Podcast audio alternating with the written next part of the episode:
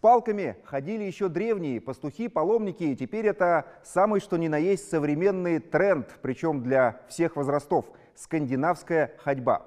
О ней сегодня мы говорим в программе «Вести здоровья» в студии Константин Шилов и моя соведущая, главный врач Центра общественного здоровья и медицинской профилактики Юлия Власова. Юлия Борисовна, здравствуйте. Здравствуйте, Константин. Ну, для начала давайте небольшая справка. Скандинавская ходьба, ее еще называют финская или северная, популярный вид физической активности, основанный на определенной технике ходьбы с применением специальных палок, внешне напоминающих лыжные. Методика приобрела всемирную популярность с конца 90-х годов. В России уже необычный вид спорта пришел относительно недавно, но уже стал эффективной альтернативой бегу.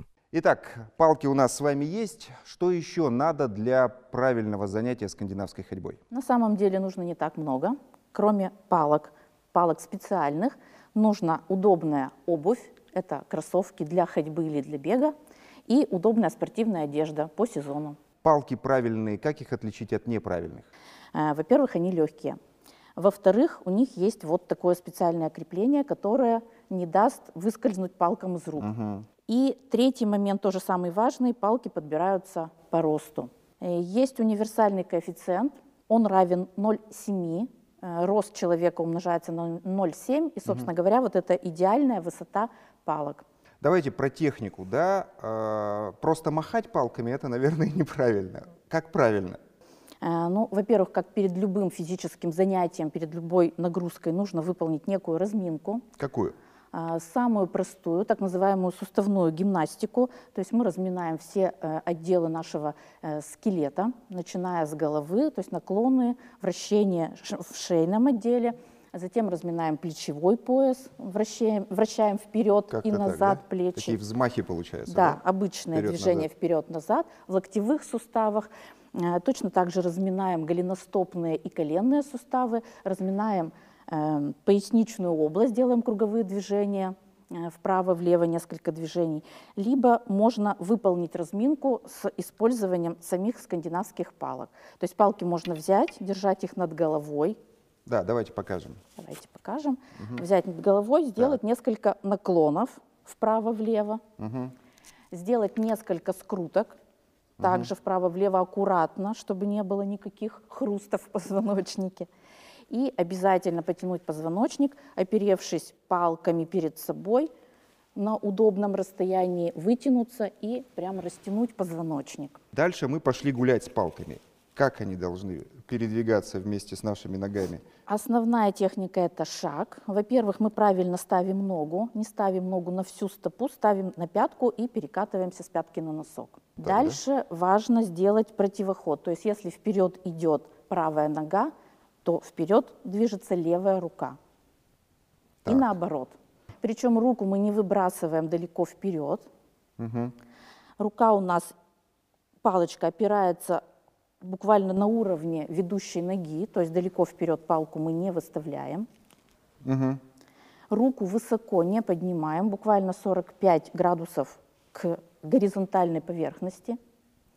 И дальше, когда мы сделали шаг вперед, палкой мы отталкиваемся, руку выпрямляем до уровня тазобедренного сустава.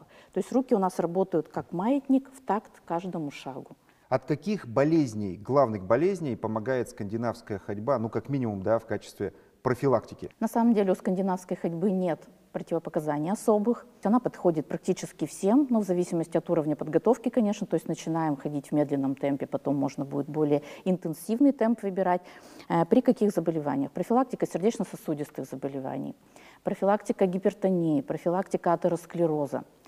При э, патологии опорно-двигательного аппарата очень хорошая будет профилактика. Точно так же э, скандинавская ходьба помогает при заболеваниях органов дыхания, при заболеваниях пищеварительного тракта также будет полезно, при неврозах, расстройствах сна. Ну и, конечно же, при повышенной массе тела тоже будет крайне полезна скандинавская ходьба. У нас есть вопросы от наших телезрителей, которые поступают на наш сайт. Давайте послушаем самые интересные. Пожалуйста. Здравствуйте. У нас на носу лето, и хочется выглядеть хорошо. Скажите, насколько скандинавская ходьба эффективна для похудения? Это, в общем-то, на самом деле одно из основных показаний. Это э, тем, кто желает снизить массу тела, тем более на кануне приближающегося лета. А, Вообще ходьба обычная тоже очень полезна, но по исследованиям ученых скандинавская ходьба э, помогает человеку затратить на 40% больше энергии, потратить больше килокалорий, чем при обычной ходьбе.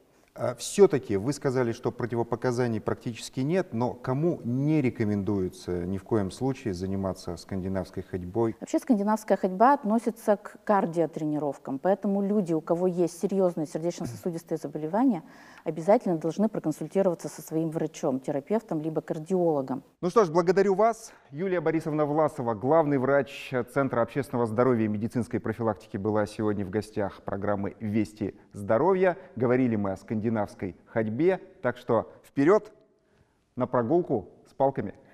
Проект реализован при поддержке Центра общественного здоровья и медицинской профилактики.